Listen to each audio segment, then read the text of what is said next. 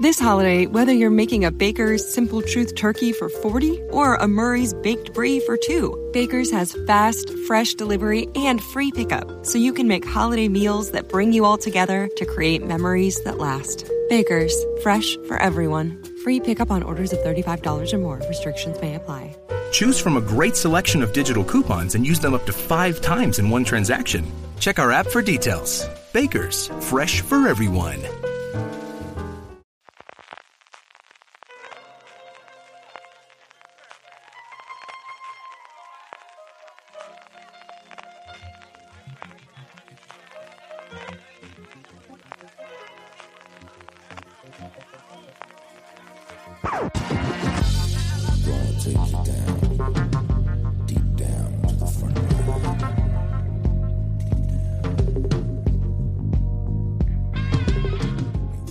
Bienvenidos un lunes más a Streaming, el programa de fuera de series, donde cada semana repasamos las novedades y estrenos más importantes de las diferentes plataformas de streaming y canales de pago. Don Francis Arabal, ¿cómo estamos?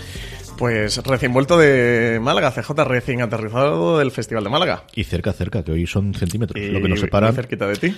Y trabajando a estas horas, sí señor. Eh, un montón de noticias, un montón de novedades, un montón de eh, estrenos durante esta semana que vamos a repasar. Como siempre tendremos también nuestro eh, Power Ranking, las series más vistas por nuestra audiencia durante la pasada semana. Terminaremos con las preguntas de los oyentes. Francis, vamos ya sin solución de continuidad con la noticia. La primera es que nada, en cuestión de horas, si estáis oyendo esto cuando emitamos, si no, ya habrá pasado, vamos a tener la Keynote de Apple. Sí, si estáis por lunes por la mañana cuando salió el programa, es esta tarde. Si estáis de lunes por la tarde, pues está siendo, empieza a las 7 de la tarde, ¿no? A las 6 de la tarde, horario eh, peninsular, porque con los americanos ya han cambiado la hora y nosotros en Europa no la cambiamos hasta final de marzo.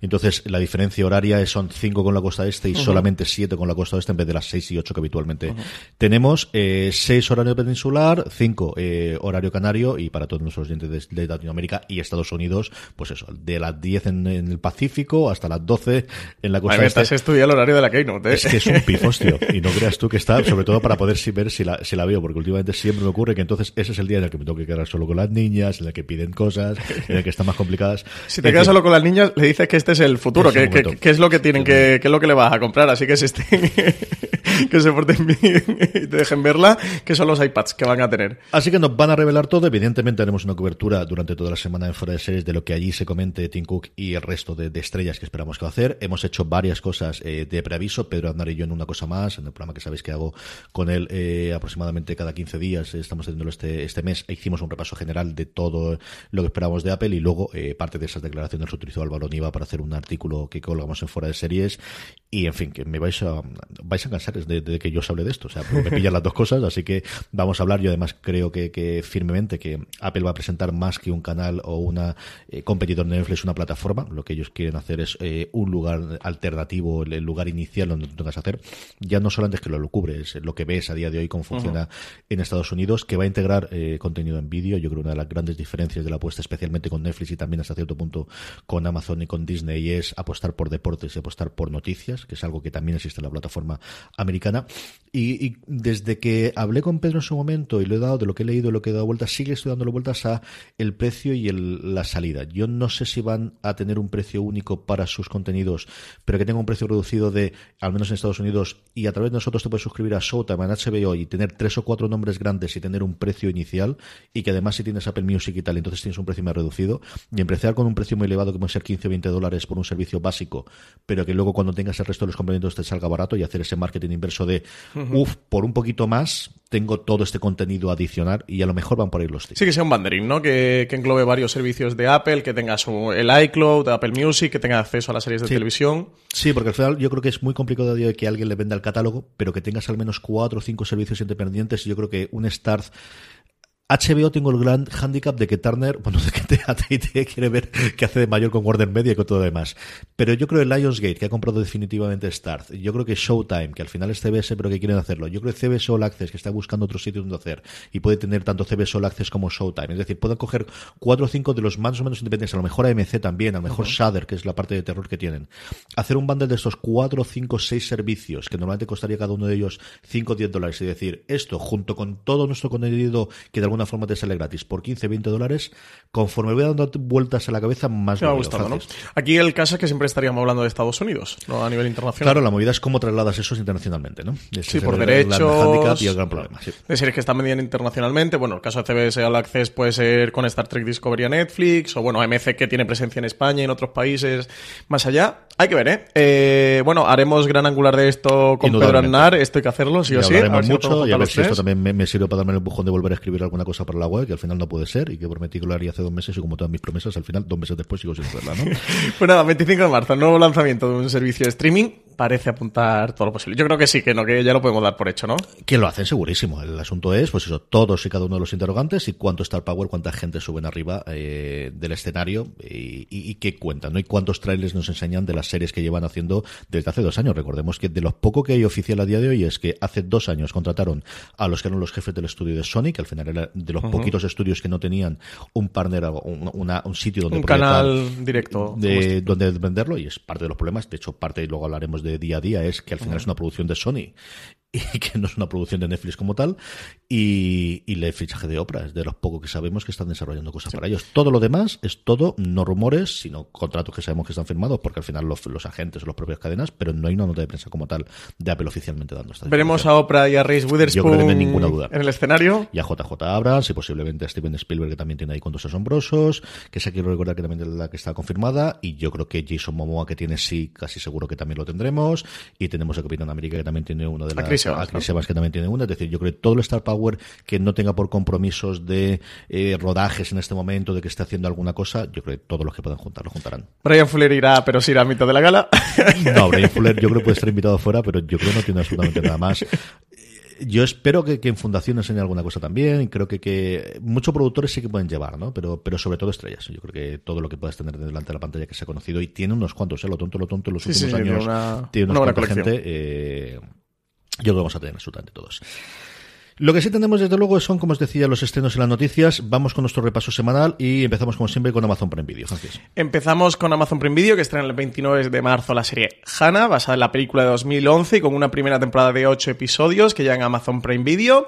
La serie eh, va sobre una chica que está criada en total aislamiento en los remotos bosques de Europa del Este, que ha pasado toda su infancia entrenando para luchar contra quienes intentan capturarla, a ella y a su padre, y el mercenario Eric Heller, interpretado por el Kinanam. Sus habilidades de supervivencia finalmente se ponen a prueba cuando ella y Eric se separan tras su descubrimiento por un agente de la CIA, Marisa Biegler, y su equipo de agentes. Hannah no tiene más remedio que embarcarse en un peligroso viaje en solitario por toda Europa mientras busca reunirse con su padre con el objetivo de eludir y finalmente derribar a los agentes que los persiguen. Sí, señor, una serie que se preestrenó después de la Super Bowl. Durante un tiempo estuvo el primer episodio. De hecho, tenéis la crítica de Marichu Lazábal que lo pudo ver en su momento y que le gustó bastante la serie. Y esta le tengo bastante, bastante curiosidad. Y tengo ganas de verla, ¿no? Y al final es una de estas cosas que puede ser la tapada de Amazon Prime Video que luego el boca oreja empiece a funcionar y que pueda tenerlo sin demasiado, es decir, no es un Jack Ryan evidentemente, ni un American Ghost que luego iremos sobre ella, de la que he visto un montón de marquesinas aquí en, en Alicante en los últimos tiempos, pero quizás sí puede ser esa serie mm, de, de, con más contenido y con más enjundia la que pudimos tener y que le funcione. Las críticas fueron bastante favorables y yo creo que puede funcionar. La otra, bueno, pues Amazon Prime Video quizás se está convirtiendo en, en el equivalente a Hulu en cuanto a traer series de catálogo, no de los años 60 y los años 70, pero sí de principios de los 2000. Lo hemos hecho hasta ahora con comedias y tiene muchas de las comedias clásicas de las que hemos hablado los últimos años dentro de, de su catálogo. Otra cosa si la tiene dobladas o no, es muy diferente. Eh, y oye, me alegró muchísimo saber que Monk por fin llega al catálogo, está disponible de nuevo en España más allá de los DVDs, que siempre lo está, que siempre se nos olvida esa parte física que sigue existiendo, eh, pero que llega Monk íntegra al, al, catálogo de Amazon Prime Video. Sí, llegó en su día Parks and Recreation, por primera vez a España, e incorporaron hace un mes 30 Rock, ahora incorporan Monk, esta serie procedimental protagonizada por Tony Shalhoub, que ya puede verse en Amazon Prime Video desde la semana pasada, una serie con un componente de comedia muy potente, y nada, que siga este detective, un policía que está de baja psiquiátrica que vive en San Francisco y al que el fallecimiento de su mujer lo arroja definitivamente a un trastorno obsesivo compulsivo de lo más extremo.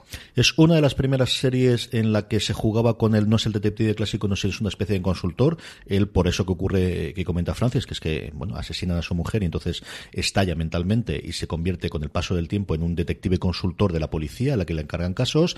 Es él y su cuidadora ayudante medio mano derecha el que hace todas las tareas y es un papel que mm, lleno de gloria y de premios a Tony Shalhoub. Se llevó tres semis. Hubo una época, yo recuerdo, pues eso, de primeros de los 2000, en torno a 2000, antes de la, de la jornada de 2004, que empezó a cambiar un poquito las cosas con Perdidos y con Mujeres Desesperadas, en el que en comedia arrasaba Tony Shalhoub y arrasaba Monk y en, en drama arrasaba sobre todo eh, eh, eh, Mm, señor, será posible que es mayor Boston Legal con This holiday, whether you're making a Baker's Simple Truth turkey for 40 or a Murray's Baked Brie for 2, Baker's has fast, fresh delivery and free pickup, so you can make holiday meals that bring you all together to create memories that last. Baker's, fresh for everyone. Free pickup on orders of $35 or more. Restrictions may apply.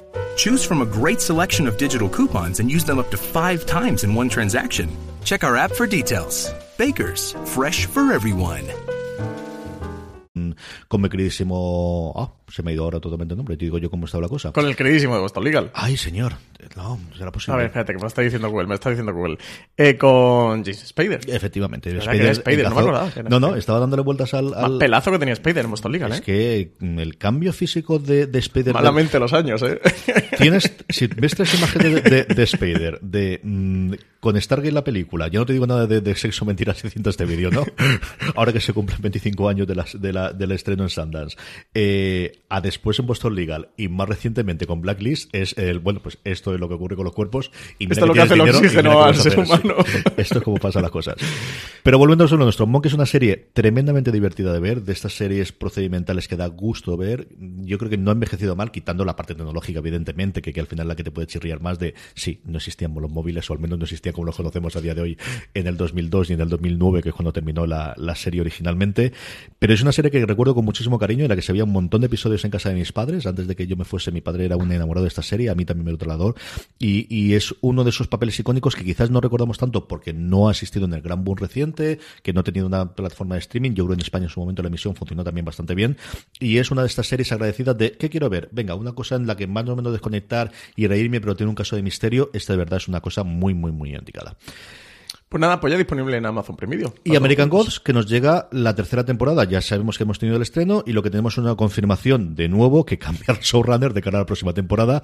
Estreno de temporada de American Gods, estreno de showrunner. Está agafado American Gods, igual que Star Trek Discovery con el cambio de showrunners. Eh, durante la segunda temporada tuvieron a Jesse Alexander, que fue el encargado de sustituir en el puesto de showrunner a Brian Fuller y Michael Green.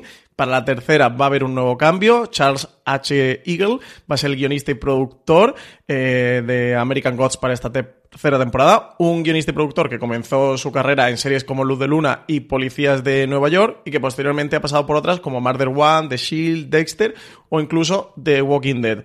Gaiman decía que estaba encantado de que American Gods hubiera sido renovada por una tercera temporada y que estaba aún más emocionado de poder trabajar con Chick Eagle, que es el mejor compañero posible y que habían estado trabajando durante semanas dando forma a esta tercera temporada y que estaba encantado de que pudiera llevar la antorcha de los dioses estadounidenses a la gloria. Al final han fichado, pues eso, alguien que lleva muchísimo tiempo en la industria, como decía Francis, trabajando pues treinta y tantos años aquí y que al final pueda controlar los gastos, que es el gran problema que tiene la productora aquí en medio, es que las primeras, por las ínfulas que tenía el el, Ryan Fuller, sobre todo. Sí, porque el, el, el, guionista de Logan, que es el otro que hacía, Michael que, Green, Green yo creo que entre los dos, pues los dos se gustaron y tiraron para adelante, pero es que la segunda que tiraron de estos dos para controlarlo al final, con la cantidad de reformas y de modificaciones que han tenido que hacer la serie, porque no le gustaba absolutamente nada a la cadena de emisión original en Estados Unidos, que es Starz, y luego en, internacionalmente Amazon Prime Video, les ha costado al final más que el collar que el perro. Así que buscan a alguien de, bueno, alguien en el que por fin podamos confiar. Gaiman le ha dado el, al menos públicamente, desde luego todos los parabienes, creo que lo han incorporado al final de la, si no ha terminado el de hacer la segunda temporada, casi casi, ¿no? Y al final, bueno, pues hay un momento en el que tiene que venir alguien de confianza y, y parece que Chick es el, el, el, indicado o el que al menos el que ha elegido desde luego estar en Sí. Estados Unidos. La buena noticia es que tiene tercera temporada y que la serie va a continuar, porque después de todos los problemas de esta segunda no las teníamos todas con que la serie continuara. Yo Así creo que, que al final Star quiere seguir trabajando con esta gente, quiere seguir trabajando con Gaiman porque tiene varias cosas ahí. Yo no te digo Sandman, que evidentemente quien logre hacer esa cosa eh, adelante y, se deje hacer es, es, un punto, pero es alguien muy prolífico que cada vez tiende a hacer más producciones y yo creo que quiere seguir trabajando con él y en partes por esta renovación. ¿no? Se hablaba de hacer cuatro o cinco temporadas, es lo que tenía en la mente de adaptación del libro, pero yo creo fundamentalmente queremos seguir trabajando con este hombre de cara a futuro y poder tenerlo controlado aquí dentro. HBO España, eh, estrenos. El primero que tenemos es la segunda temporada de Nightfall, nos llega el 26 de marzo. En esta nueva temporada, la serie cuenta con la incorporación de Mark Hamill en el papel de Talus, un antiguo caballero y maestro templario que tendrá un conflicto moral con Landry, el protagonista de la primera temporada de esta serie ambientada en los caballeros templarios. Y dos días después, el 28 de marzo, nos llega la primera temporada, por ahora, de Lo que hacemos en las sombras. Adaptación de la película de Taika Waititi, un retrato del día a día, o más bien, noche a noche de cuatro vampiros que han compartido piso durante durante 100 años en Staten Island. El autoproclamado líder del grupo es Nandor el Implacable, un gran guerrero y conquistador del Imperio Otomano que ha tomado el timón del grupo a pesar de que sus tácticas del viejo mundo resulten, por decirlo de forma educada, absolutamente inútiles. También está el vampiro británico Laszlo, canalla, dandy fanfarrón en sus propias palabras, amante de las aventuras y las grandes fiestas, pero no tanto como de ver a Nandor errar miserablemente sus intentos. Y también está Nadja, la seductora, tentadora, la pony vampírica para el Clyde, que es Laszlo. Su sabiduría y provocativas experiencias pasadas nos dan una idea de los pros y los contras de la vida inmortal en esta serie de Lo que hacemos en las sombras. Ya era una locura la película en su momento, era un planteamiento muy, muy divertido y esta relación que tiene al final los mismos creadores, pues que ha funcionado muy bien. Yo las críticas que estoy leyendo de Estados Unidos es que promete las risas y promete la traslación. Quizás no tiene la sorpresa que tenía en su momento la película cuando se estrenó de un Waititi que entonces era bueno pues relativamente conocido y ahora es una de las personas más buscadas después del exitazo de sus últimas producciones. El director de Thor Ragnarok, la tercera peli de Thor en, Marvel Studios, o sea que sí, Taika Waititi ahora está en, en boga totalmente. Sí, señor. Por lo demás, Estábamos esperando quién iba a traerla, uno de los estrenos de prestigio, si queréis verlo, de, estas miniseries que se ha especializado a hacer en Estados Unidos FX eh, y que además se va a estrenar justo en la ventana previa para las nominaciones de los semi, buscando precisamente el que sea conocido antes de Calla. Fossy Verdon definitivamente se va a ver en HBO España. El 10 de abril podremos ver en HBO España el primer episodio de Fossy Verdon, la miniserie de FX que produce Lin Manuel Miranda y que protagonizan Michelle Williams, cuatro veces nominadas al Oscar, y Sam Rockwell, ganador de la estatuilla por tres anuncios a las afueras. Está basada en la biografía Foss, escrita por Sam Wesson, y Foss Verdon narrará cinco décadas de la historia de la pareja creativa y sentimental que formaron Bob Foss y Gwen Verdon. Él fue uno de los coreógrafos y directores más influyentes del mundo del teatro, y ella la mejor bailarina de Broadway de todos los tiempos. Juntos cambiaron Broadway para siempre. La que puede ser, como os digo, la gran tapada en los premios Emmy para, para, el, próximo, para el próximo año. Tiene una pinta sencillamente espectacular, y yo creo que esta es una de las grandes candidatas para todas las cosas en, los semis, al menos sobre el papel. el tráiler es una locura, ¿eh? Pasar por fuera de series.com, que es. Y se, nota sobre todo que han cuidado mucho el tratamiento de la imagen, es una auténtica preciosidad lo que muestran en el tráiler. Con tres nombres tan importantes como ha dicho Francis, con una historia muy de nuestro tiempo, es decir, yo creo que lo tiene absolutamente todo, a falta de verla para, para como digo, que sea la, comidilla. Tiene el gran handicap de por en medio pillar el estreno del Juego de Tronos, pues, que lo vamos a hacer, pero desde luego de cara a los, a los premios de, de miniserie, esta es la gran apuesta en Estados Unidos de FX y que aquí, como os digo, no está HBO. HBO también nos el eh, Gentleman Jack y hemos podido ver ya el primer tráiler y sí, nos recuerda bastante a Fleabag, ¿no? Sí, es muy Fleabag.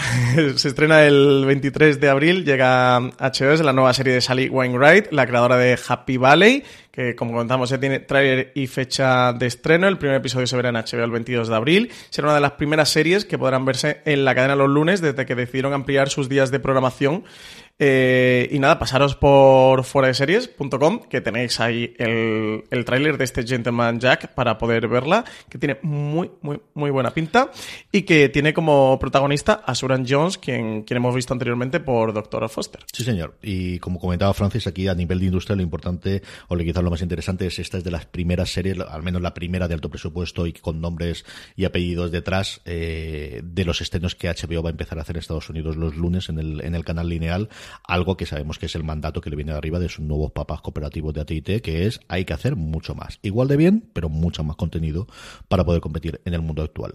Por último, con HBO, la semana pasada estrenaban eh, Muerte en León, caso red cerrado, y Francis lo ha podido ver.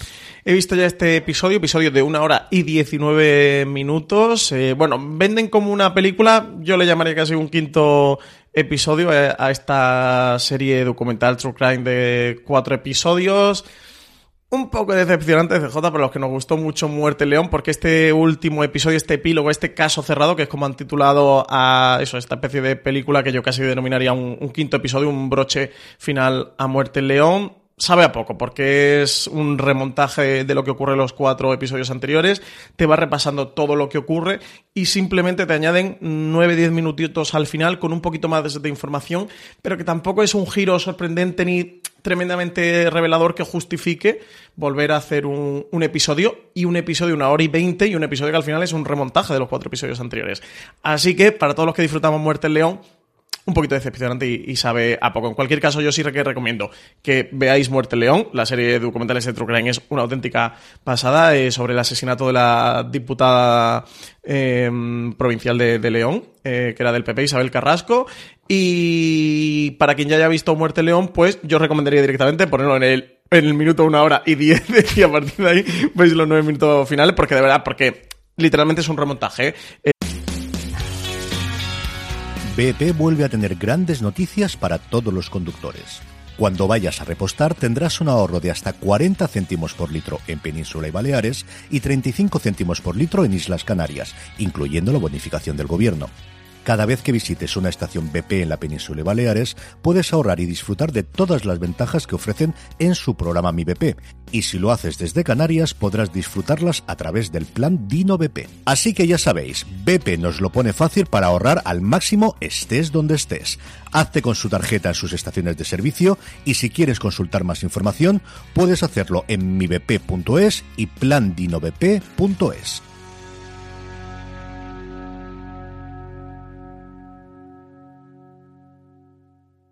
This holiday, whether you're making a Baker's Simple Truth turkey for 40 or a Murray's Baked Brie for 2, Baker's has fast, fresh delivery and free pickup, so you can make holiday meals that bring you all together to create memories that last. Baker's, fresh for everyone. Free pickup on orders of $35 or more. Restrictions may apply.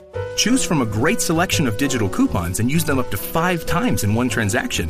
Check our app for details. Baker's, fresh for everyone. Eh, todo lo que salía en los, en los cuatro episodios anteriores, en lo que sale en este no, no aportan ahí ningún tipo de, información nueva. Si visteis Muerte León sabréis que al final del cuarto episodio hay un giro de, de un, una pista que ellos destapan, que Justin Webster, que es el creador de este True Crime, destapa, que no había salido al juicio y que a partir de ahí estuvo tirando del hilo y ese ha sido el motivo de hacer este, este Muerte León caso cerrado, pero como os digo, mmm, ponen los nueve minutos finales, sí que os recomiendo que son nueve minutos finales. Lo veáis, no es mucho, pero bueno, pues te aporta una capita más en, el caso y si lo disfrutasteis, pues seguro que os gustará verlo. Vamos con Movistar Plus. Movistar Plus, por fin, Francis. Yo sé que estabas esperándolo. La segunda temporada de Scam España llega el 28 de marzo. Ay, Scam España. Por primera vez en el mundo, una adaptación de Scam se distancia de la versión original noruega, cambiando a su protagonista. De este modo, la segunda temporada de la serie estará centrada en la historia de Chris, una historia original y única en la adaptación hecha por Movistar Plus en colaboración con Zeppelin. El universo de Scam España ha llegado además a YouTube con un canal propio, creado por el personaje de Lucas. El primero de los clips se compartirá en scanespaña.movistarplus es el próximo jueves 28 de marzo y el episodio completo estará disponible bajo demanda en Movistar Plus el domingo 31. Y el mismo 28 nos llega la quinta y última temporada de Jane de Virgin. Se acerca el final de la gran telenovela en la que se ha convertido la vida de Jane. La repentina revelación al final de la temporada cuarta nos dejó con la boca abierta. La mayor incógnita es si se trata del verdadero Michael, de una alucinación o de un criminal enmascarado. No sería la primera vez a estas alturas y ya nos podemos esperar cualquier cosa. Protagonizada por la versátil Gina Rodríguez, ganadora de un Globo de Oro a Mejor Actriz de Comedia por su papel en Jane de Virgin, cuenta con un trío de mujeres protagonistas que supone un retrato generacional infalible. Además destaca la vuelta de tuerca a los clichés de las telenovelas, que toma como referencia eh, personajes extremos, líos de familia, desconfianza, secretos, etcétera, etcétera. Parece que fue ayer ¿eh? cuando le ganó el Globo de Oro y era la chica nueva de moda en, pues Estados Unidos. ¿eh? Y ya llevamos cinco temporadas. Madre mía, cómo pasa el tiempo para algunas cosas. Por lo demás, hablando de temporadas, la temporada segunda de Castle Rock, que sabemos que finalmente se estrenó en Movistar Plus, conocimos un poquito sobre ella, sobre la trama y sobre qué personajes va a tener, y sobre todo es que ya tenemos los protagonistas. Y oye, me da una alegría tremenda. Muy buenos protagonistas. ¿eh? La producción de la segunda temporada de Castle Rock ya está en marcha y Hulu ha anunciado los fichajes de Lizzie Kaplan, que la podréis reconocer por Master of Sex, entre otras, Tim Robbins, que viene de un Hero Now que funcionó regular y que se canceló en Me encanta cuando te pones generoso. Para una vez que te generoso. Regular, vale. Se pegó un... se pegó una hostia importante, Hero Now. Eh, que por cierto, yo no llegué ni a terminarla, ¿eh? Y mira que no me está desagradando, pero no llegué ni a acabarla. O sea, absolutamente Yo creo que la gran ventaja de que hay tanta oferta al día de hoy que no se habló más de ella porque qué, qué gran fracaso. Sí, porque era la gran vuelta de Alan Ball. ¿eh?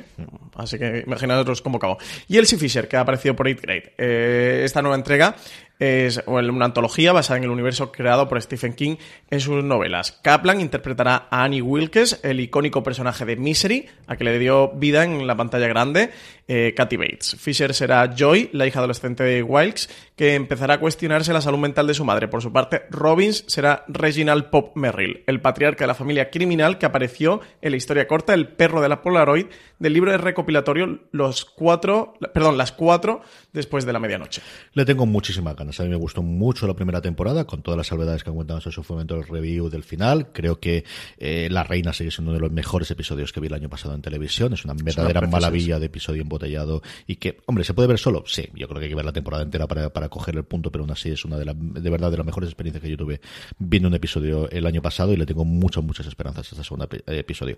Como también se lo tengo a eh, capítulo cero, que ha comenzado ya a rodar eh, su temporada segunda, va a comenzar, mejor dicho, en mayo al rodaje. El Canal Cero estrenó el pasado mes de septiembre, al margen de la estrategia de series originales de Movistar Plus, una serie de humor pequeña pero tremendamente curiosa, creada por Ernesto Sevilla, Joaquín Reyes, Miguel Esteban y Raúl Navarro. Capítulo Cero se dedicaba a parodiar en cada uno de sus cinco episodios a diferentes series y géneros de la ficción televisiva, desde las space operas a las series criminales. Ahora, Ernesto Sevilla confirmaba precisamente en el podcast Cambiando de Tercio que se encuentran trabajando la segunda temporada de la serie. Decía que estaba contentísimo porque le había podido dedicar más tiempo al guion y que cuando le dedican más tiempo a una cosa, pues te sale mejor. Que además contaba una anécdota muy curiosa de J que decía que, esto funcionaba como le dijo su padre. Dice que un verano vio a su padre que estaba muy moreno, dice que estaba casi negro y que le preguntó al padre que, que cómo lo hacía, cómo lo conseguía. Le dijo, pues echándole eh, horas, hijo, como todo se hace en esta vida. Así que nada, decía eso, que estaban consiguiendo pulir más esta segunda temporada de capítulo cero. Eso, pues como lo había dicho su padre, echándole horas, que sí como se hacía todo en la vida.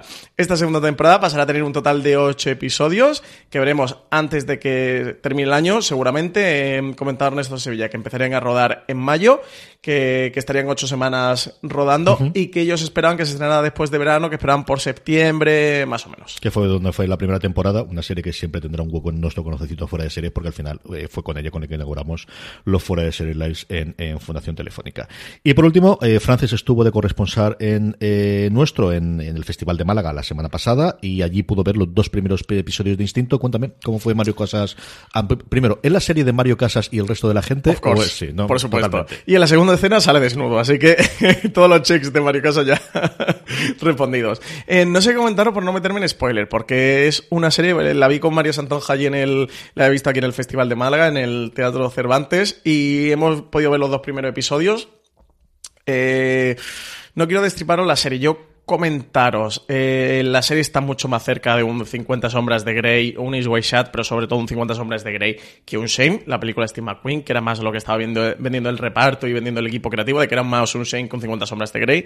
No, que no os engañen, es más un 50 sombras de Grey que un Shame, mucho más. Eh, la serie se divide principalmente en, en tres ramas. Está la parte más eh, sexual de este personaje, Marco Moore, que interpreta mm, Mario Casas, que es un una especie de Elon Musk, que es un gran eh, creativo, ingeniero, un visionario que, que está eh, avanzando las tecnologías del, del futuro. De hecho, una de las primeras escenas en el primer episodio es la presentación de un coche, que creo que recordar que se llamaba Ciclón, que es un coche con el que prometen eh, que en cinco años van a ganar las horas de Le Mans, que, que va a correr a 500 kilómetros por hora, con energías todas renovables. Y, y tienes una empresa tecnológica ah, hacia, hacia el futuro. Él tiene la parte del esta tecnológica y empresarial, que a mí es la trama que, más me gusta. Tiene un, socio, el socio es más el, empresario que, que, maneja las cuentas, quien mantiene la empresa y quien hace un poquito todas estas ideas de, de este Marco Moore eh, futuristas ponerlas en la Tierra, que es el personaje que interpreta eh, John Arias. Y hay un, un triángulo muy curioso con, con Bruna Cusí, con el personaje eh, de, de Bárbara, Bruna Cusí, que se hizo precisamente, además muy conocida por la película de Verano 1999, que se presentó en el Festival de Málaga, que ella es la directora de marketing y hace un poco la función de, de la directora directora de marketing de Steve Jobs, que nunca me acuerdo de ella y nunca la busco, del personaje además. ¿Se llamaba también Bárbara, la de Steve Jobs? Yo creo que no, de memoria no recuerdo cómo se llamaba, pero... No, Bárbara. Pues es un poco que, que le prepara estas grandes presentaciones y quien consigue que, que la empresa aparezca en, en portadas y, y, este Marco Moore convertirlo un poco siempre eh, para las revistas en el hombre del año. Además tiene el punto de, de ser eh, pues muy joven, tan joven como es Mario Casas y tan guapo como es Mario Casas y encima es una especie de entre Elon Musk, Steve Jobs y demás. A mí es una trama que, sí que me resulta muy interesante, es más la trama de thriller, de todo lo que ocurre con la empresa, están buscando capitalización para la empresa, para desarrollar la tecnología de, de este coche a cinco años, que es un plan tremendamente ambicioso, pero a la par están desarrollando otras grandes tecnologías. Luego tiene otra pata eh, que es la parte del, del club, hay un club sexual tipo... Eh, secta como era Ace White Mm, que no está mal, y no sé si decirlo en este podcast, eh, CJ, pero como diría Alberto Rey, sí da para paja. o sea que pasa el filtro de Alberto Rey de da para paja. Eh, que esa parte eh, no está mal, ¿eh? habría que comentar muchas cosas, pero no está mal del todo. A mí la parte que más me puede echar para atrás es la tercera eh, trama que forma parte de esta historia, porque creo que está muy fuera de, lo, de las dos anteriores, porque incluso la de la tecnológica de este Marco Moore, de este gurú tecnológico, con, de este visionario con la del club, puedes llegar a entenderle y tiene cierta sintonía. Él tiene una tercera etapa eh, pata dentro de la serie, que es un drama familiar. Él algo ha ocurrido con la madre, que no sabemos bien, parece que, uh -huh. que, la, que abandonaron a él y a su hermano hace muchos años y su madre vuelve, es el, el, típico argumento de que la madre vuelve a su vida y lo va a remover todo y va a remover esos cimientos que estaban tan estables. Y luego su hermano, su hermano que tiene, um, creo que es Asperger, no estoy seguro, ¿eh? Que es su propio hermano también en la vida real. Que su propio hermano es eh, Oscar Casas interpreta el personaje de, de, José Moore. Él está en un centro con, con personal eh, dedicado especialmente para tratar la enfermedad que tiene el hermano. Y a Ingrid García Johnson es el personaje que hace de cuidadora del uh -huh. hermano y tal. Eh, eso no, no, quiero meterme mucho en spoilers. Yo sí que os diría que mmm, en el plano de serie buena, sofisticada, creo que Instinto se queda muy flojito, que no llega, no, pretende lo que, lo que quiere como serie más loca y tal, que es algo que la serie, al menos por lo que comentan los, la gente del equipo creativo, eh, no querían o no es la que más le interesaba. Como serie de, oye, desconecto y me lo paso bien, a mi instinto. Yo en el segundo episodio entré en el juego y me lo pasé muy bien. María Santoja no entró en el juego y le horrorizó bastante. ¿eh? Yo os digo que como serie me lo voy a pasar bien y es un thriller y todo es muy loco y la parte del club sexual y tal, te lo puedes pasar tremendamente bien. Luego es este drama familiar que intenta dar cierta intensidad a la serie que creo que no consigue, que son unas pretensiones que no llega a cumplir. A mí me lo han vendido ya. Yo, Mario Casas, Elon Musk y Steve Jobs, ya me lo han vendido. y club arriba, club abajo. Sí, sí, yo estas cosas, sí. Sin ningún tipo de problema. Ya hablaremos con ella con spoiler porque tengo muchas cosas que ¿Cuántos eran estos? ¿Seis, ocho? ¿Te acuerdas tú de memoria? Eh, creo que son ocho episodios. Te, te juraría que son ocho. Míralo, mientras yo Son ocho, paso... son ocho. Acabo de comprobarlo. Vamos con Netflix. Netflix eh, tiene dos estrenos el 29 de marzo. Por un lado, tercera temporada de Santa Clarita Diet. Pues mira, sí, parece que se va a quedar la primera. Lleva ya tres, a lo tonto, lo tonto. Yo no sé qué tiene Olifant y qué tiene Drew Barrymore. Barrymore pero madre. se ve... No, yo, no, yo, me vi la primera y era divertida. ¿eh? La segunda ya no me pescaron, pero la primera me la enganché y mira, me la, me la comí en un viaje de autobús y me divertí Algo bastante. tiene que tener. No sé si quieren seguir trabajando con ellos porque tienen otros proyectos o bueno, que al final tienen los números ellos internos y si lo funciona bien, ¿por qué no? Yo creo que tampoco es una serie que sea extraordinariamente cara. Yo creo que ellos han entrado muy en el juego de promoción y siguen haciendo sus cositas y ya está. Y luego, eso sí, estrena la primera temporada de Osmosis ese mismo 29 de marzo. Serie de ciencia ficción de ocho episodios, ambientada en París en un futuro cercano, la tecnología ha conquistado la última frontera, decodificar el amor verdadero. Indagando los datos obtenidos de la mente de los usuarios, la nueva aplicación para cita Osmosis es capaz de conseguir la pareja perfecta con un 100% de precisión, convirtiendo el concepto de alma gemela en una realidad. Pero hay un precio a pagar cuando dejas que un algoritmo decida a quién amar para el resto de tu vida. A cambio de este amor profundo y eterno, la tecnología puede acceder a los rincones más oscuros de tu mente y a los secretos que guarda tu corazón. Eh, estaba pensando leyendo la sinopsis. ¿No ves como un giro eh, perfecto se vuelve contra Netflix con el algoritmo para recomendarte series? Aquí tengo otra pareja perfecta. Es muy de nuestro tiempo, chicos. Netflix No lo te sé. recomienda tu serie perfecta. Curiosa, habrá que acercarse al menos a ver el primer episodio de esto, a ver qué, qué, qué es lo que nos da. Eh, y luego varias, bastantes noticias sobre Netflix esta, esta semana. La primera, la que todos estábamos esperando, por fin tenemos ya el primer tráiler de la tercera temporada de Stranger Things, que recordemos se va a estrenar el 4 de julio, fiesta de la independencia americana. ¿Qué te parece el tráiler, Francis? Pues me ha gustado mucho, me ha gustado mucho, me resulta muy interesante cómo los niños ya no son nada niños, de hecho lo dice en el trailer de esto de ya no somos unos críos que pensabas, están muy crecidos, eh, madre mía.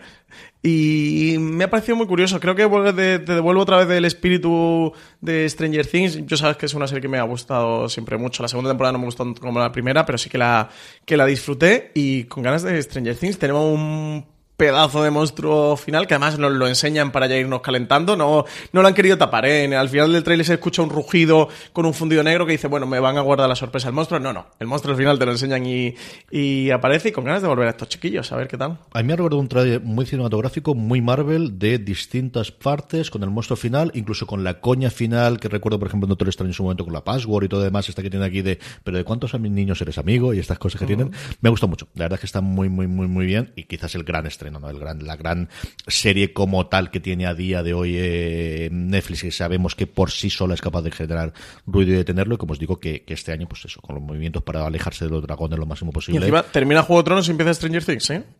Ese va a ser, desde luego, nuestro día de redacción fuera de series de aquí hasta que lleguemos a finales de, de junio, de, de, julio, perdonadme. La otra gran noticia, yo creo que está a su pesar, qué metida de patas, señor, con esos tweets, madre mía, que no lo he llegado a comprobar, porque que oía el otro día a Steve Royce eh, hablando sobre ello y que a lo mejor se habían borrado. Día a día ha sido cancelada después de su tercera temporada por Netflix. Pues sí, eh, lo comentaron por Twitter diciendo en la propia cuenta oficial de Netflix, hemos tomado la muy difícil decisión de no renovar día a día por una cuarta temporada. A partir de ahí empezó un hilo de tweets con el que Netflix anunciaba la cancelación de las sitcoms, que había estrenado su tercera entrega a principios del mes de febrero. Cada renovación anterior de la serie había estado precedida de mucha incertidumbre y de llamamientos de sus responsables a los fans para que se dieran prisa en ver la temporada completa y que animaran a sus amigos a que le dieran alguna oportunidad y de esa manera intentar conseguir la renovación. Eh, como tú decías, CJ, creo que una metedura de pata de comunicación garrafal de Netflix que llama la atención, ¿eh? porque si algo controla bien Netflix es la comunicación, pero qué desastre y además, es que de esto que cada vez que vas abriendo la boca te vas enterrando un poquito más. Además, con declaraciones de Sarandos que jamás ha salido en un tuit ahí en medio, una cosa extrañísima, de, verdad, no, sé cómo, cómo pasó por, por los filtros para hacerlo.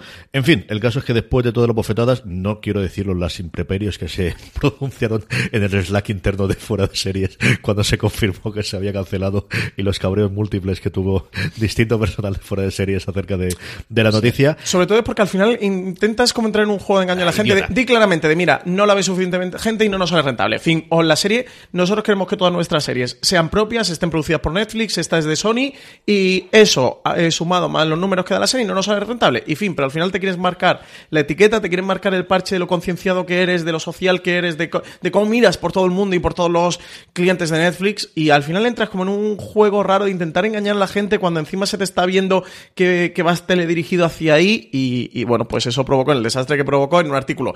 Quizá el Nieva, que le pedí por favor que se esperara al día siguiente y que esa noche reflexionara con la almohada porque estaba incendiado y iba a salir fuego por las pantallas de los móviles o de los ordenadores o de las tablets donde leyera y fuera de series.com y sacó algo un poquito más sosegado. Tampoco muy sosegado, pero bueno, un poquito más reposado.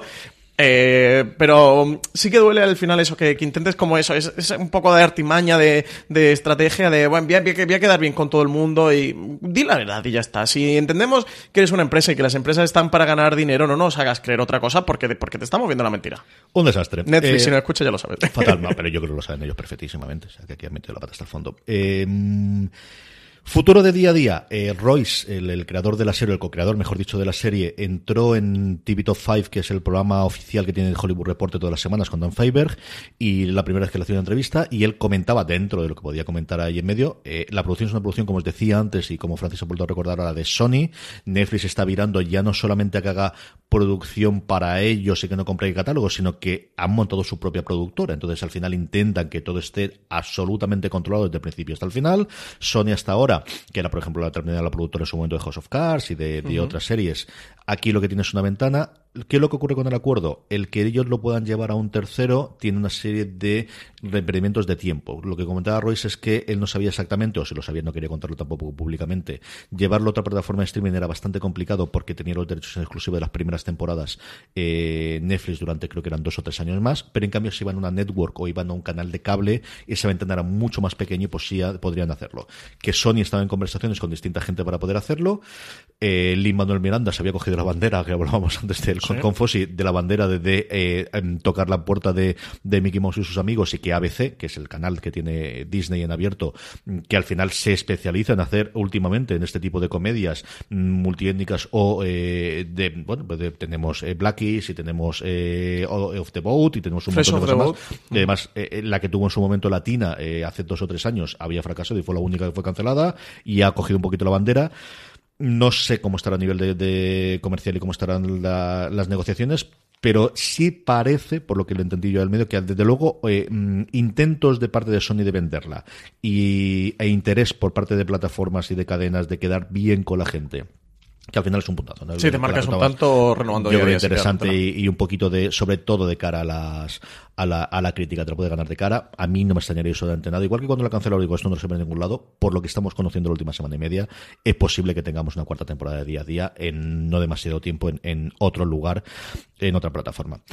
Por último, en cuanto a noticias, es que ya tenemos, eh, como suele ser habitual, la semana antes de que acabe el mes, las primeras, la un adelanto, acordaros que siempre luego Netflix nos sorprende un día antes, como ha pasado este año con el caso de Madeleine, las eh, nuevas series que vamos a tener de cara a abril de este año. Tenemos Ultraman, estreno el lunes 1 de abril. También tenemos Special, que llega el viernes 12 de abril.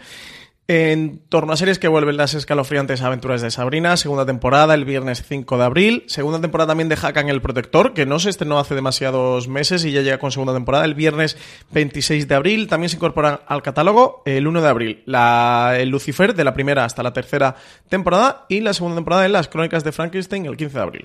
Sí, señor. Y por último, eh, la serie de la que quizás más escrito hemos hablado, incluido nosotros en fuera de series, es Love, Death and Robots, esta serie animada de antología con 14 episodios, si no recuerdo mal, y tú te lo has cascado todo, Francis. Eh, 18, 18, 18, episodios. verdad. 18 episodios.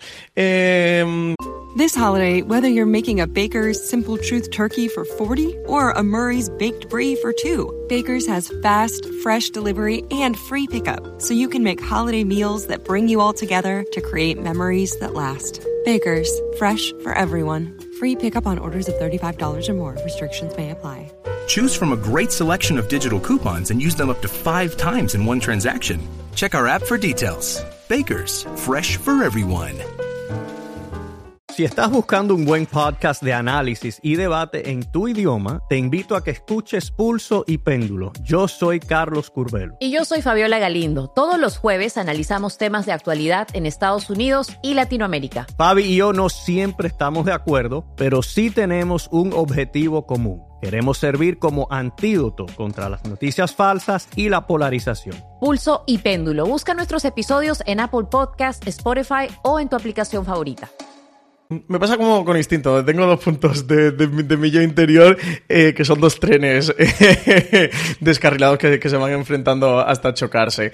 Eh, por un lado tengo el aspecto visual de Love, Death and Robots que me parece absolutamente brutal lo que han hecho. O sea, técnicamente es un prodigio de la animación que la época Pixar me pasaba con, con Spider-Man en el, en en el Spider-Verse, que en plena época Pixar y época Disney veamos algo que visualmente nos sorprende y suponga un avance eh, más allá, me parece un logro mm, inimaginable. Me pasó con eso con Spider-Man en el Spider-Verse, que además la vimos juntos y junto a Jorge Navas y flipamos los tres y nos quedamos allí boquiabiertos en las butacas. Con este Love, Death and Robots me pasa igual. Eh, bueno, para que no sepa de qué va, es una serie de antología de animación. Son 18 cortometrajes. La duración aproximada son unos 10 minutos. Hay algunos que duran un poquito menos y otros un poquito más. Está producida por Tim Miller, el guionista de... mm, De Deadpool. de Deadpool.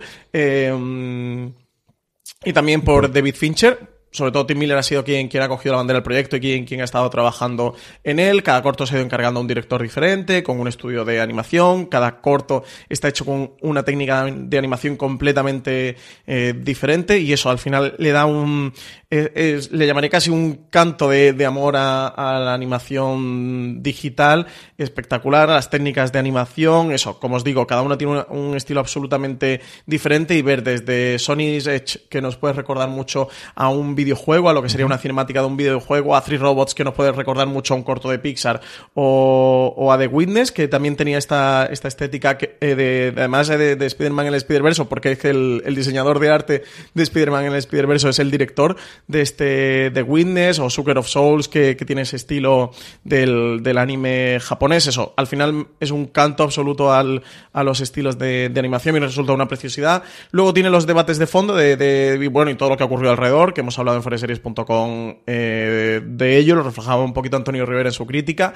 Mm, Valen dedicaba la columna suya de la semana pasada a, este tema, es que las historias son todas de relatos de ciencia ficción eh, que han que han adaptado y lo que sí, eh, yo viendo porque vi primero los, los cinco primeros, luego al día, eh, a unos cuantos días, que además surgió toda esta polémica en vi 7 8 del tirón y ya luego la acabé. Sí que viendo muchos tiene todo el tema de como esto de, bueno, lo que se le llama la mirada masculina, el male gaze, de eh, siempre salen, las mujeres son las que salen desnudas, que salen desnudos masculinos, pero siempre se ejerce la violencia contra ellas. O sea, tiene una serie de cosas que sí que es verdad que están ahí. Yo no lo veo tanto como Valentina, o sea, yo no lo veo tan, tan extremo que sea tan así. Yo, por ejemplo, en el, en el primer episodio, eh, y, en otro que ya comentaba que es el de el de Más allá de Aquila, por aquello de que es una fantasía de un hombre y tal. Bueno, no lo veo tan así, pero sí que tiene uno el de Buena Caza, el de Wood Hunting, que es el octavo episodio, y el de The Witness, este tercer episodio la testigo,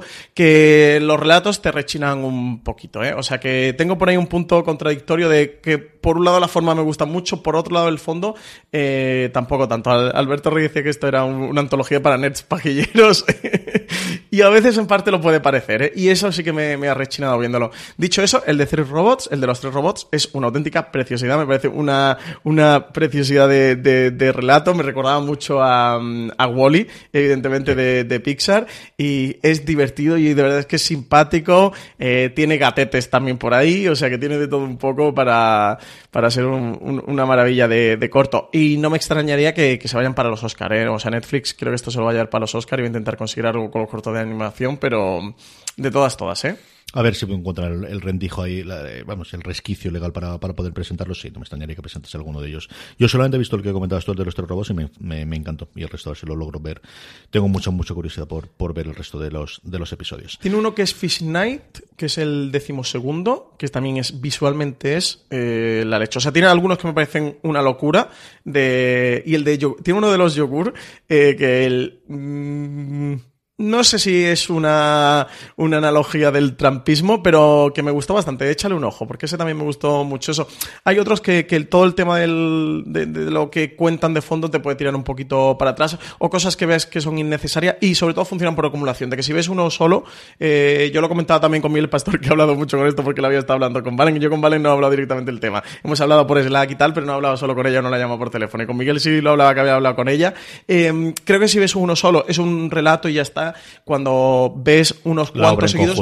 Sí. Cuando ves los 18, em, la panorámica que te queda dices, ostras, es que hay cosas que cantan, es que estamos en 2019 y creo que afortunadamente vemos las cosas de otra eh, manera y sí que te rechinan mucho. ¿eh? Hay cosas en el, de, en el de buena caza, mm, hay cositas que, tiran muy para atrás, ¿eh? que, que son un poco... Uf, que huelen, que huelen demasiado. Así que nada, tengo este punto, ¿eh? un poquito ahí corazón partido con Love, Death and Robots. En cualquier caso, sí que recomiendo que, la gente la vea. Vamos con las cadenas en abierto. La gran noticia de la semana en España es que hasta todo lo que se pueda confirmar a día de hoy está confirmado que el Ministerio del Tiempo va a volver el año que viene, va a volver el 2020 con su temporada 4.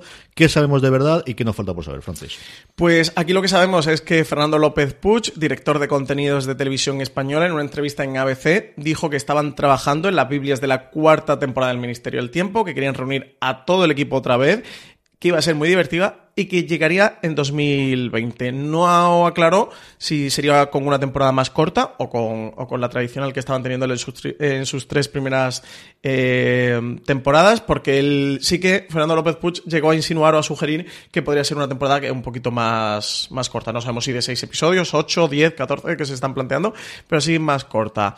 lo que sí parece claro es que la serie no puede continuar sin Javier Olivares, su showrunner original, quien firmó el año pasado un contrato de exclusividad con Globo Media, grupo eh, Media Pro. Por tanto, Televisión Española debería llegar a un acuerdo con Globo Media para que el productor y guionista pudiera seguir trabajando en el Ministerio del Tiempo. Además, Javier Olivares actualmente se encuentra inmerso en la producción de Malaca, una serie criminal precisamente para la 1, em, ambientada en, Málaga, es el nombre, es el nombre fenicio de Málaga, es Malaca. Olivares hizo Atrapar un ladrón, que tenemos el estreno dentro de nada aquí en Paramount. Está ahora con Malaca, alguien que siempre ha trabajado. Olivares lleva trabajando desde las primeras cosas que hizo con Diagonal en su momento para TV3 todo su desarrollo eh, reciente de series, desde luego en televisión española, con primero Isabel, luego con Víctor Rossi, posteriormente evidentemente con el Ministerio del Tiempo. Yo no estoy tan seguro de que no se pueda hacer sin él, creo que no podría hacerse sin el Neil Obstat de él, eso sí que lo creo bastante claro.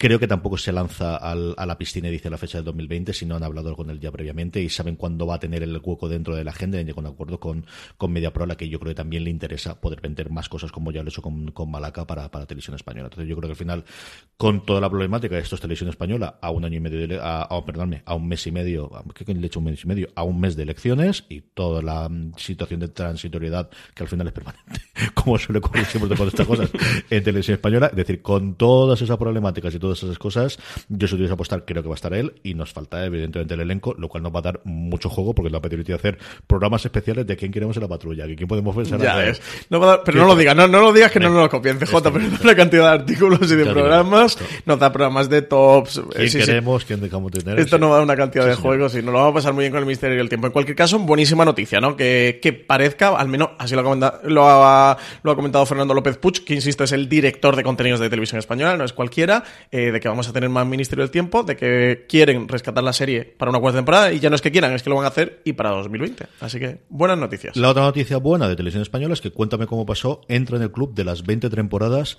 después de su estreno hace 20 años. El 2001 es cuando nace eh, originalmente Cuéntame cómo se disparó y hemos pasado desde el principio del franquismo hasta los años 90. Sí, después de Hospital Valle Norte unos cuantos fracasos, le vienen bien a televisión española buenas noticias en torno a la serie. Eh, CJ, como tú comentabas, la serie se estrenó originalmente el 13 de septiembre de 2001. Eh, la ficción de televisión española ha seguido la vida de la familia Alcántara desde, desde 1968, mostrando cómo viven ellos los últimos coletazos de la dictadura franquista, la transición y los primeros años de la democracia en España.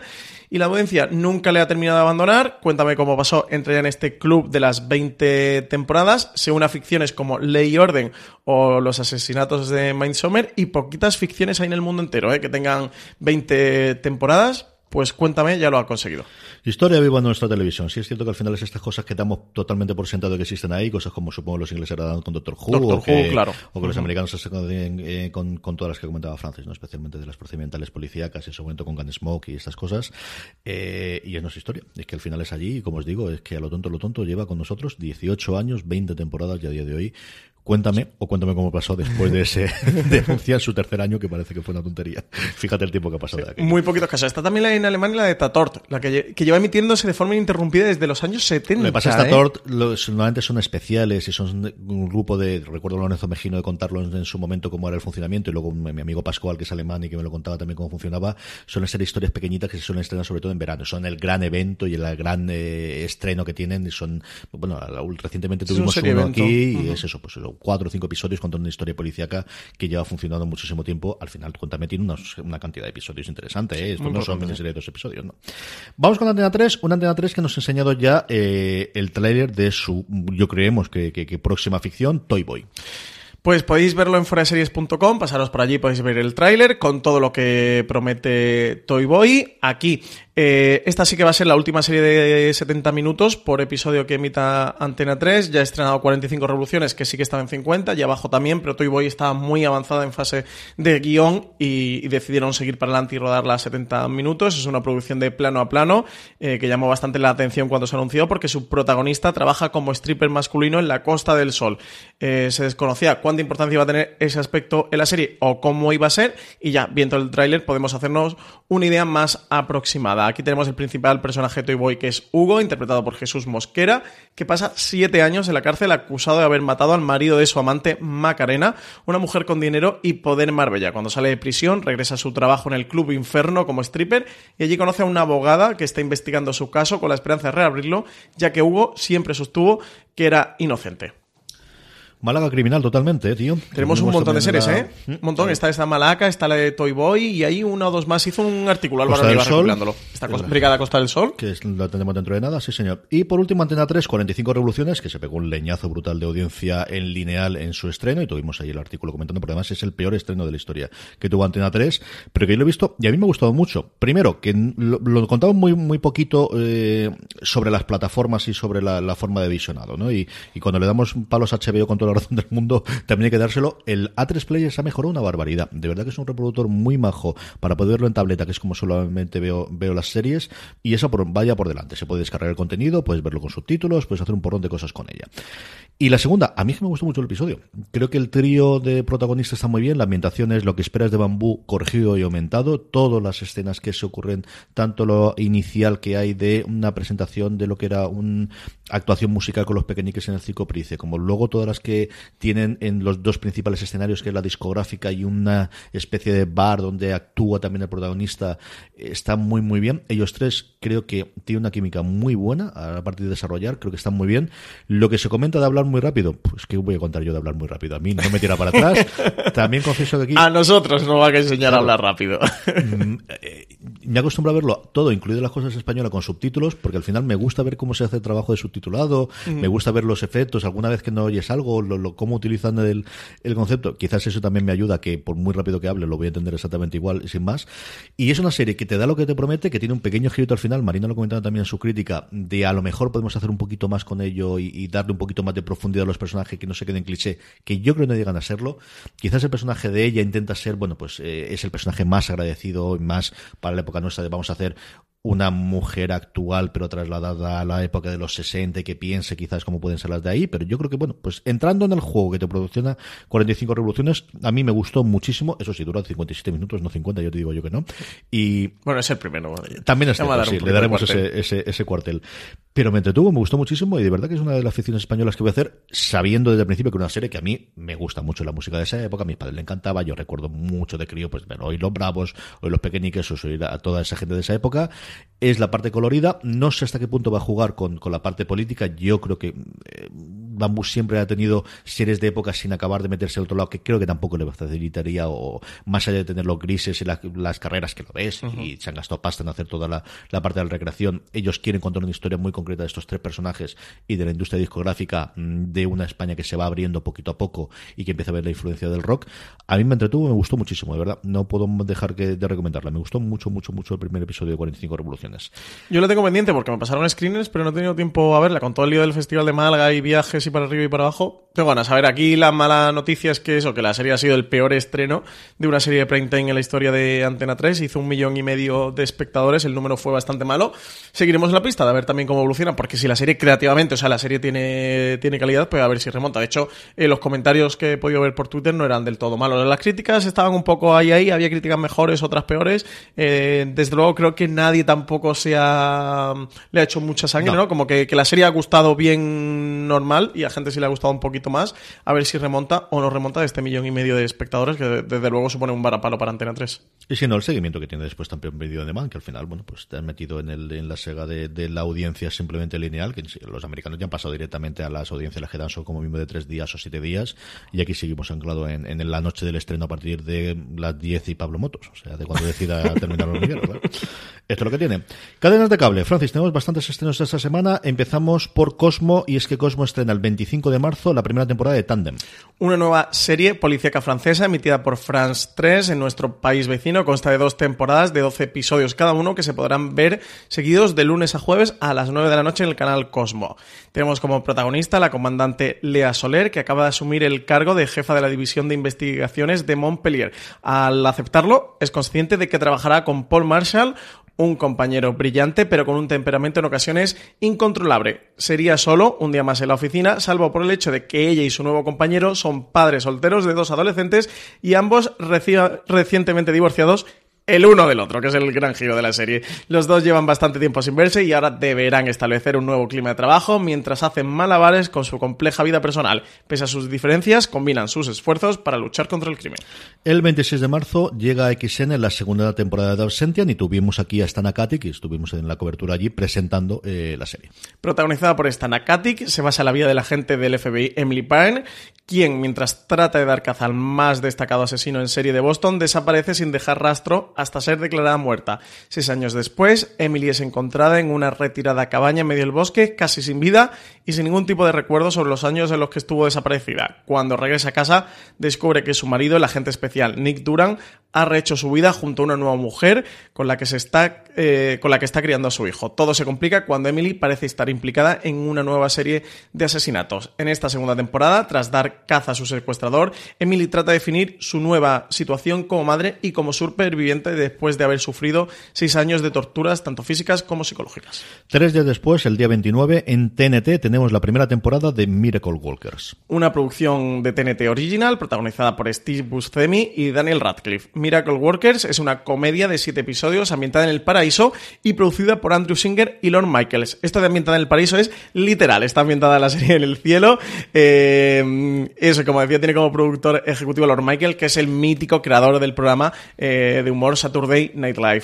La serie arranca con un día normal de trabajo en las oficinas del paraíso aunque no es exactamente el paraíso como podríamos imaginar, porque el jefe, es decir, Dios es Steve Buscemi y se le ha metido en la cabeza que tiene que destruir la Tierra. Cosas de Dios, sin embargo, a los ángeles corrientes Craig, interpretado por Daniel Radcliffe, y Elisa por Geraldine Biswinathan, madre mía, que apellido, eh, se les ha ocurrido una manera de convencer al Supremo de que perdona a la humanidad y evitar así que sea aniquilada. Le han asegurado que pueden practicar su mejor milagro hasta la fecha, hacer que dos humanos se enamoren. Te has metido solo en el, en el follón del, del apellido. Geraldine Biswanathan, madre de Dios. Aquí tiene que haber de todo en el mundo.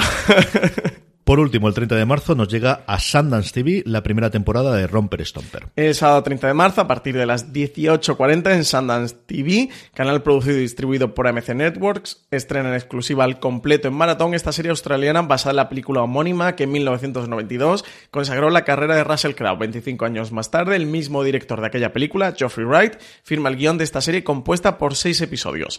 La frenética producción australiana muestra una nueva generación de neonazis y antifascistas, una reflexión reflexión actual sobre las fuerzas del miedo, el odio y la venganza que intentan dividir a la sociedad al resurgir los movimientos extremistas en Australia. En esta ocasión, contada desde distintos puntos de vista, la serie se acerca a una nueva generación de supremacistas blancos, los Patriot Blue, y sus actos basados en intolerancia y fanatismo. Aunque el enemigo de la extrema derecha ha cambiado con respecto al de la violenta película, ya no serán los inmigrantes asiáticos, sino que el blanco de sus atentados serán los musulmanes australianos, divididos en la confusión entre ejercer represalias o mantener la cabeza baja. De todo esto, Francis.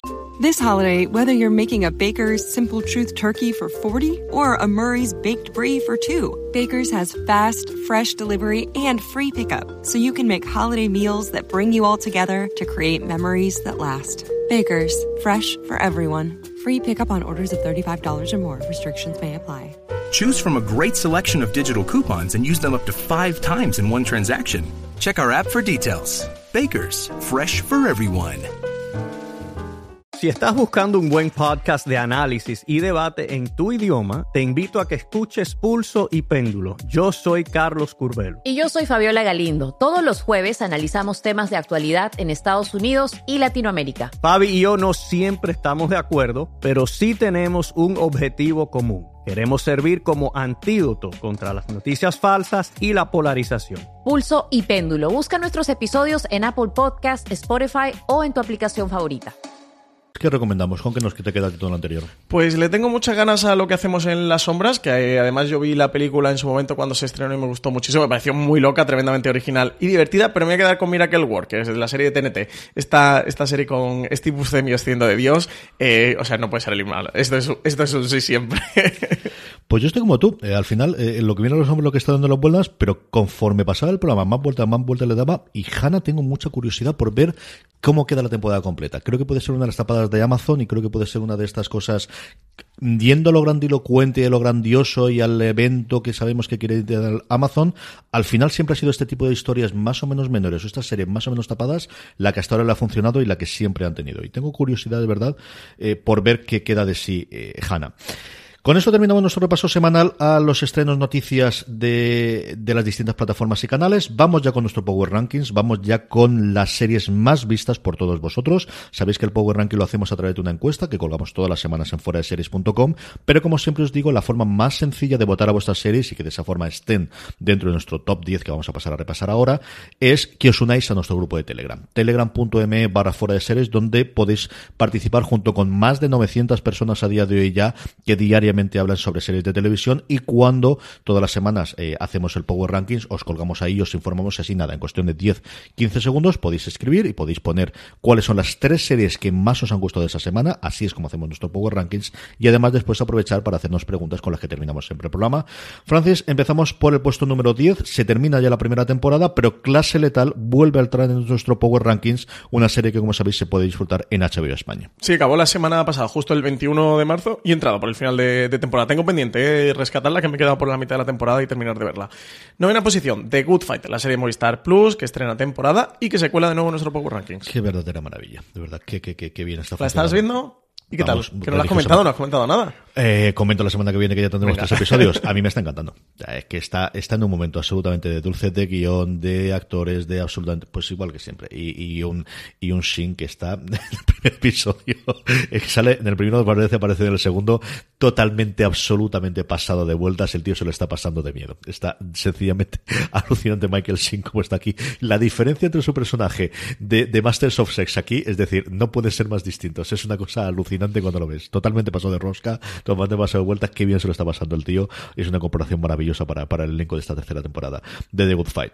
Volvemos a nuestro Power Rankings. En el octavo, uno de los grandes estrenos y uno de los grandes éxitos de esta temporada de Netflix, Muñeca Rusa, que poco a poco se va despidiendo, la gente ya lo ha visto absolutamente todo, cae cinco puestos con respecto a la semana pasada, pero sigue eh, ocupando el puesto número 8. Y séptima posición para Mira lo que has hecho, la serie Movistar Plus, que cae dos posiciones en nuestro Power Ranking. Sube tres con respecto a la semana pasada, The Expanse, una serie que podíamos disfrutar en, eh, a través de Netflix, pero que se hizo con los derechos eh, mundiales Amazon Prime Video para producir su cuarta temporada. Las tres temporadas ya están disponibles y bueno, pues buen uso están haciendo estos oyentes y por eso está en el puesto número 6. Y Afterlife, la serie eh, creada, protagonizada por Ricky Gervais, que podéis ver en Netflix, que entra por primera vez en nuestro Power Ranking, eso, directo a la quinta posición. No se ha estrenado todavía, pero la gente está volviendo a verla, eh, que, que sí, ¿no? Que va a ser Juego de Tronos, que sabéis que se puede ver hecho en España las temporadas anteriores, la nueva se estrena tanto en HBO como en Movistar Plus, que es el, el, el doble estreno que tenemos en España, en el puesto 4 y todavía nos queda casi un mesecito para que se estrene.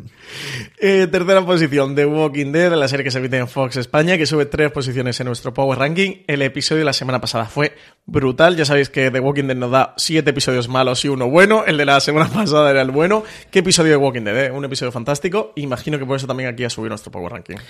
Cae un puesto con respecto a la, semana pasada y deja el puesto de privilegio. Star Trek Discovery se queda en el puesto número 2. Sabéis que en España se puede ver a través de Netflix.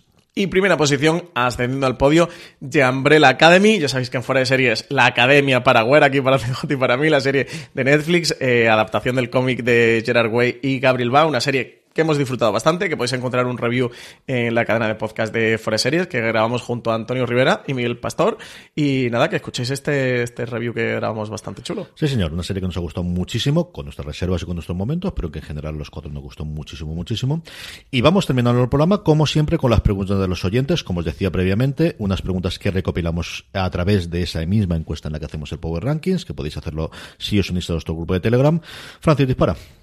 Pues empezamos con Manu Garrido, que dice que estoy hiper emocionado de que Netflix eh, ya haya puesto fecha la segunda temporada de Ataque a los Titanes y sabemos cuándo traerá la tercera, que estaría muy bien que hiciéramos un programa especial sobre Ataque a los Titanes y que un abrazo. Pues sí estaría muy bien porque además eso significaría que por fin he podido ver Ataque a los Titanes, que mira que me gusta el anime y al final nunca encuentro tiempo por esto de que los episodios son más largos. Bueno, pues es esta cosa, estamos viendo a ver cómo, cómo podemos cubrir toda la parte de anime que están las plataformas y las cadenas cada vez apostando más por ella y de verdad que Ataque a los Titanes es una de las cosas que más me ha gustado a mí, pero bueno, ahí está. Sobre la tercera, yo creo que estas cosas además Netflix las suele contar cuando se van a estrenar. es muy sí. complicado que lo sepamos previamente. Suelen llegar o en la newsletter de estrenos que mandan a finales de un mes para el mes eh, siguiente, casi siempre así que nos enteramos con una semana, en dos, tres y se estrena muy avanzado el mes, como mucho. así que no, no sabemos cuándo se va a estrenar la tercera temporada de Ataque a los Titanes. Más cositas, Francis. Rosy Mountain nos decía que hola, darnos las gracias por el podcast, que le ayuda a sobrellevar los trenes de cercanías y a seleccionar qué ver entre el mar de novedades. Que una pregunta. Eh, hay series que están en Netflix pero que no tienen las últimas temporadas. Dice que la regla general es que estarán cuando haya terminado su emisión en otra plataforma o cadena, si una vez se estrena la siguiente temporada o cada serie es un caso aparte. Cada serie es un caso aparte, pero sí suele haber fundamentalmente eh, dos eh, políticas. Una, cuando termina el último episodio, una ventana de una semana y se estrena completa, y luego hay un tiempo entre parte y parte. Eso es lo que habitualmente tiene Netflix, que es como si fuese de alguna forma la segunda ventana la que tradicionalmente había de venta en DVD o de venta en Blu-ray y que, tengan ese tipo de compras. Son acuerdos en general antiguos, suelen ser acuerdos con cadenas en abierto o cadenas de cable americanas de lo que han comprado y que tengan. Cada vez lo vamos a encontrar menos, porque cada vez cada uno controla su propio catálogo. Y luego tenemos como novedad, pues lo que ocurre con Star Trek Discovery, que es estrenamos semana a semana, porque lo que estamos haciendo es una serie que se estrena normalmente en Estados Unidos, en Canadá, y tenemos posteriormente aquí. Entonces, sí que suele ocurrir, y lo demás son acuerdos mmm, puntuales, serie a serie, en cada una de las circunstancias. Más preguntas. Beatriz Alemán García nos dice que qué spin-offs vienen de Star Trek, qué rumores hay y que muchas gracias. A ver, lo que sabemos a día de hoy entre rumores y lo que confirmó Kurman, si yo no recuerdo mal de memoria, son cinco, dejando aparte Discovery, ¿no? La primera, la eh, nueva serie sobre Picard, que tiene pinta de ser una miniserie para dar una especie de epílogo a, al personaje de en su momento de Jean-Luc Picard, al personaje de, de, Patrick Stewart. Esa es la que está confirmadísima y él está a bordo uh -huh. y esa es la que quizás quieren hacer el gran estreno. La que a mí más me apetece que es una serie de animación eh, llamada Lower Decks, que es una serie eh, que cuenta el personaje, el, personal, mejor, perdonadme, de tercer o cuarto nivel de eh, dentro de, no sabemos si de la flota estelar, si de la Enterprise o exactamente dónde. Cogen la inspiración de un, un, episodio muy conocido por la gente de, por los aficionados a Star Trek de la última temporada de la nueva generación, llamado con el mismo nombre, Lower Decks, que lo que contaba era cómo se vive dentro de la Enterprise, gente que estaba, como digo, dos, tres niveles por debajo de la gente que habitualmente no se La trastienda, ¿no? De la, de la sala de, de, de, mandos, ¿no? De lo, lo sí, que sí, la gente trabajando en la nave y echando el carbón ahí para que, para que corra la nave. Corre eh, la serie a cargo de un guionista de Ricky Morty que vendió la, la serie precisamente con este, con este pitch. Él tiene originalmente una cuenta de Twitter que luego convirtió en libro con una ficcionada octava temporada de, de Star Trek, eh, la nueva generación, que es divertidísimo. Tiene mucho chiste interno que si no has visto la serie, seguro simplemente lo pierdas, pero es muy entretenida. Mike, Mac, Mike McMahon mm. se llama este hombre. La tercera sería la serie con eh, la capitana teniente Giorgio, eh, con su nueva encarnación dentro de eh, lo que estamos viendo ahora en Discovery, que es su implicación dentro de eh, del ahí sale sector 31, no, no sector 31. La sección 31. Sección, no sé por qué estaba con sector en vez de sección, con la sección 31 que conforme más estamos viendo Discovery, era una cosa que originalmente no me mataba y cada vez me gusta más. A mí me en gusta el esa trama. último ¿eh? episodio tiene momentos sencillamente maravillosos. El último dices el del viernes pasado. Sí, sí, o el, el, último, el último, el Ángel Rojo. Eh, tiene vale, una no escena. ¿Ya se sabe qué ocurre con Ángel Rojo? Sí, es que el de este viernes no lo he visto. ¿Quieres que te lo cuente? Eh, no, ¿verdad? No, pues no por está. los oyentes de Forest. Tiene una escena con Stamek y con Hugh que es, digo, esta es la que yo quiero ver. Pero vamos, sencillamente maravilloso. Luego hay una producción con Berlanti que lleva mucho tiempo queriendo hacerla, que era sobre eh, la flota estelar original, sobre cómo es la academia de la flota estelar y que, bueno, qué ocurre con ella. Que se ve un poquito en las películas, en la de la que hizo JJ Abrams de la nueva trilogía, en la, la primera, primera, se ve un poquito de. Porque ellos empiezan, la historia empieza con ellos en la academia. Y si no recuerdo mal de memoria, había una otra serie de animación más orientada para, para críos, de la que no recuerdo ahora de memoria que tuviese nada más. Esos eran los cinco proyectos tirando, porque lo tenía que haber apuntado, pero al final se me ha olvidado el, tenerlo, que yo recuerde que a día de hoy está. Lo que está clarísimo es que eh, aquí han cogido a Kurman para que sea el supervisor del universo Star Trek dentro de CBS, que CBS tiene clarísimo que esto ahora, con las posibilidades que te da el streaming, tienen que explotarlo, que tienen que construir todo un universo alrededor de ella, y habrá ideas que puedan dar una miniserie, habrá ideas que den una serie de siete temporadas, como en las, las series de entre de la nueva generación hasta, hasta Espacio Profundo 9, o como puede ser Discovery, pero que vamos a tener Star Trek por todos los lados sin ningún género de dudas. Y nos quedan los Star Trek Short Treks, que sí que han confirmado que cuando acabe esta segunda temporada va a haber dos episodios de Short Treks más animados, además van a ser en animación. Y como estamos viendo los Short Trek, por un lado, eh, sirven como... Completan la historia, Vamos a pasar y luego te sirven en algún caso, Juegos de la narración. El caso de Sharu, al final, Sí, el episodio sí, que ha sí. tenido después ha venido eh, dentro de la dentro de Discovery, bebe muchísimo de, de lo que hemos Eso es fundamental, ¿eh? que no hemos comentado, en, no sé si vosotros en el recap, no me suena que lo hayáis dicho, que hay una historia que pasa con Saru, o sea, iros a ver el short tracks de Saru, que está en trailers y más, ¿no? Mete en Sí, en Netflix. Netflix no es lo más sencillo, No lo del más mundo sencillo, no. de encontrarlo, pero ahí tenéis los cuatro, vale la pena que veáis los cuatro. Y hay bastante rumor y bastante teoría acerca del segundo episodio, que es quizás el más alegórico y el más bonito, si puede tener implicaciones para el arco argumental de esta temporada de, de Discovery por todo lo que está ocurriendo. Y ahí lo dejamos. Dani y yo lo vendemos, lo comentamos mucho más con los recaps que estamos haciendo semanalmente en nuestro canal de Progress. Francis, más preguntitas. Eh, tenemos Deloris Van Cartier que dice en el consultorio de Francis Arrabal. eh, estoy sin comedia de a diario para cenar, merendar, desayuno, que para cuando no, no vaya a tener tiempo a tanto, que duda entre 30 Rock o VIP, que cuál recomendamos más y que aunque tarde o temprano verá ambas. Que por otro lado, si se sabe algo de Brooklyn Nine-Nine para Netflix. Y que muchas gracias. Lo que se sabe algo, yo creo que Brooklyn Nine-Nine la van incorporando conforme terminan las temporadas, así que... Lo que pasa es que eh, la, mm, la que está en emisión, o sea, la, la última temporada la emite primero en España Comedy Central. Eh, van por la quinta temporada eh, que se emite en Comedy Central, creo que la tienen prevista para este verano, ¿eh? O sea que todavía queda tiempo. Creo que luego eh, llegará a Netflix, o sea que todavía le, le quedaría bastante. De los otros dos, ¿cuáles recomiendas? Eh, yo soy más de 30 Rock que de VIP. Yo sé que tú eres más de VIP, ¿no? Yo soy más de VIP, pero no para cenar, merendar o desayunar. Yo creo que mm, si lo sí, que porque está además al, es... al ritmo que hablan, oye, esto sí, lo de 45 revoluciones dice que hablan rápido. O alguien, alguna mente malévola, a- nos acusa a nosotros de Forest Series de hablar rápido, que se pongan VIP que van a flipar. Yo creo que, VIP- es decir, que puedes verlo cuando quieras y que lejos de mí decir cómo se tiene que ver las series. Dicho eso, VIP hay que verla con más pausa. Y entonces 30 Rock yo creo que, que puedes verla con más pausa, que tiene muchísimo intríngulis y que es una serie maravillosa. Creo que igual que, bueno, pues mi adorada Parks and Recreation o evidentemente Big Bang Theory o Friends, que son las que normalmente siempre tienes aquí, incluso más puras Senfield, son, si lo que quieres, y además tiene muchísimos episodios. Es decir, 30 Rock al final tienes modelo de eh, cadena en abierta americana de 20-25 episodios por, por, por temporada, tiene las 7 temporadas que duró, es decir, ahí tienes por los ciento y pico episodios que te puede dar durante un rato, mientras que no va a Sí, ser. VIP es mucho más cortita. Sí, yo recomendaría, no sé si la habrás visto, pero Parks and Recreation tienes que verla. Y Seinfeld también, y además las tres coinciden que están en Amazon Prime Video, que es quien se está haciendo este catálogo de comedias. Sí, sí, sí, sí. Y que estábamos reclamando, que lo que digo, es eso es lo que de alguna forma hasta ahora había tenido Hulu, ahora vamos a ver en qué se reconvierte en los próximos años Hulu, pero que te dicen, y que aquí nadie lo había tenido hasta ahora. ¿Alguna pregunta más, Francis?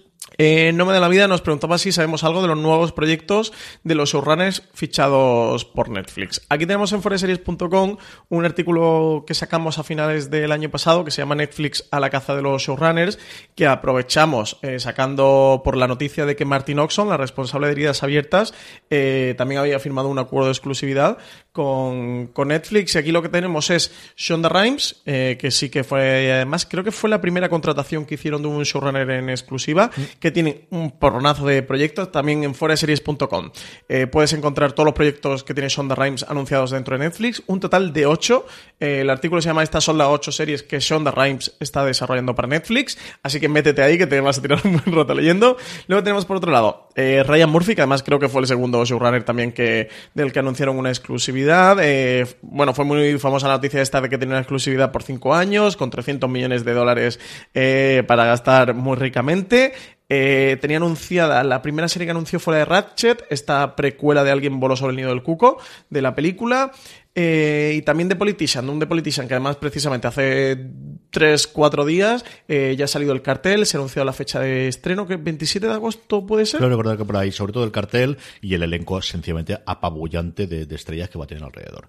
No como personaje principal, que el tío es más o menos desconocido, pero sí que la gente que tenía alrededor era alucinante. El cartel era una, una recopilación de nombres y decir, pues por eso la serie de Ryan Murphy para Netflix, no lo hemos vuelto. Sí, sí, sí. Y luego tiene también unos cuantos proyectos más anunciados que también los podéis encontrar en foreseries.com. Luego tenemos a Kenia Barris, el responsable de Blackish y de su spin-off en Freeform, Growish, que, que también había firmado un contrato de exclusividad. Alex Hirsch, que era el, bueno, que es el creador de Gravity Falls, hizo ultra conocido por Gravity Falls, esa serie que mezclaba lo mágico y lo sobrenatural con dos hermanos que pasaban el verano en un pueblo que estaba repleto de habitantes un tanto curiosos. Una serie chulísima de animación para ver con los, por los nenes o ver vosotros son los adultos, que está genial. Alex Pina, el creador español, eh, el creador de La Casa de Papel, que también lo ficharon en, en exclusiva, eh, tiene dos series anunciadas. Una es Sky Rojo y otra es White Lies. Em, y de que de las que por ahora no, no es que rojo sabemos muy poquito. De Wildlife se sabe más que es la historia de esta mujer que va la hermana de un DJ que muere en Ibiza y que va a investigar qué es lo que ha ocurrido allí. 20 años después de su desaparición se encuentra el cadáver eh, que era uno de los proyectos que tenía Netflix para aparecer en este dash y luego tenemos a los Obama. Eh, sí a los Obama. Que no se ha vuelto a saber absolutamente nada desde que lo ficharon hace más de un año ya ¿eh? sí Barack Obama y Michelle Obama habían creado una productora para trabajar con la empresa creando contenido original eh, aunque no se ha especificado de qué tipo, pero sí que eso, que tienen un acuerdo también de exclusividad con, con ellos. Y nos preguntaba por, lo, por el Mirror Wall. Ellos compraron, ellos lo que hicieron con, con el sello de cómic de Mark Millar, con Millar Wall, fue comprar directamente el sello de cómic. No han comprado los derechos de adaptación de los cómics, han comprado el sello de, de cómics. De hecho, los cómics ahora están editando uno que se llama The Magic Order, se están editando con el sello de, Netflix directamente. Han comprado la empresa tal cual. Y sí que todas sus series, todas las series que, del Millar Wall, quitando las que ya tenían adaptaciones cinematográficas, gráficas que eran Kissman, Kikas y no sé si quedaba alguna otra fuera, creo que no, que el resto ya sí que estaban dentro. También lo podéis encontrar en un artículo que publicamos en Fuera de Series eh, sobre el tema, sobre qué, mm, qué, series, bueno, qué series de cómics habían quedado fuera del, del, acuerdo, porque ya tenían los derechos eh, vendidos y nada, que están en proyectos de... Sabemos que van a hacer unas cuantas pelis de animación como series estaban anunciadas en la de mm, la de Jesús, como era American, no American Jesus no es. Puede ser que se llame American Jesus. Recuerdo que recuerdo la de Jesús. Es que el, no sé si lo estoy liando con American Vampire, el cómic este de Scott, de Scott, Snyder. Creo que sí que era American Jesus, pero no estoy seguro. Y tenían otra más. Hay dos anunciadas, ¿eh? Del, ya de como series del Miller World, que ahora mismo se me van de la cabeza. Y en foreseries.com la podéis encontrar. Con eso terminamos el streaming de esta semana. Sabéis que todas las semanas tenemos muchísimo más contenido en audio en nuestro canal de podcast. Os podéis suscribir en Spotify, en Apple Podcasts, en iVoox o en vuestro reproductor de confianza, simplemente buscando fuera de series, reproductores de confianza, donde además podéis dejar las estrellitas, las recomendaciones y todo demás para que la gente nos llegue, Francis. Sí, y que nos sigan también en fuera de series, en Instagram, que somos arroba fuera de series por todas partes. Sí, es American Jesus. Sí, el, otro que había anunciado es Jupiter's Legacy con Steven The Knight como, como showrunner, que fue el showrunner de, también de Daredevil y también de mm, director de Pacific Ring. Mucho más contenido en fuera de series.com y como os decía Francis, uniros a nuestro Instagram, seguidnos en nuestro Instagram si todavía no lo hacéis, que estamos haciendo cosas yo creo muy, muy, interesantes, ¿eh? muy chulas y las que están por venir. De verdad que tengo mucho, mucho más contenido allí en Instagram. ¿Dónde está la gente moderna? ¿Dónde está la gente guay? ¿Dónde está la, gente guapa en general? Está en Instagram y en, fuera y en Twitter de, de Fuera de Series, como vosotros. Eh, con esto terminamos. Hasta la semana que viene. Recordad, tened muchísimo cuidado.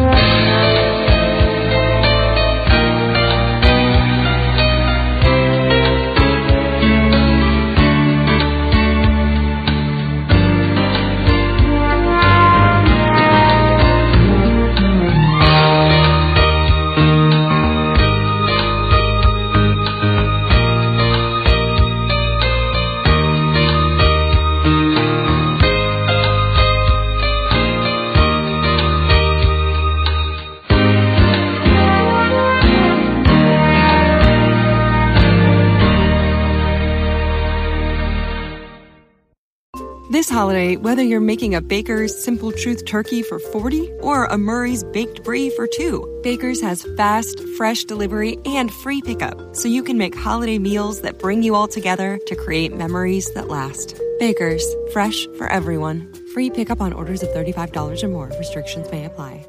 Choose from a great selection of digital coupons and use them up to five times in one transaction.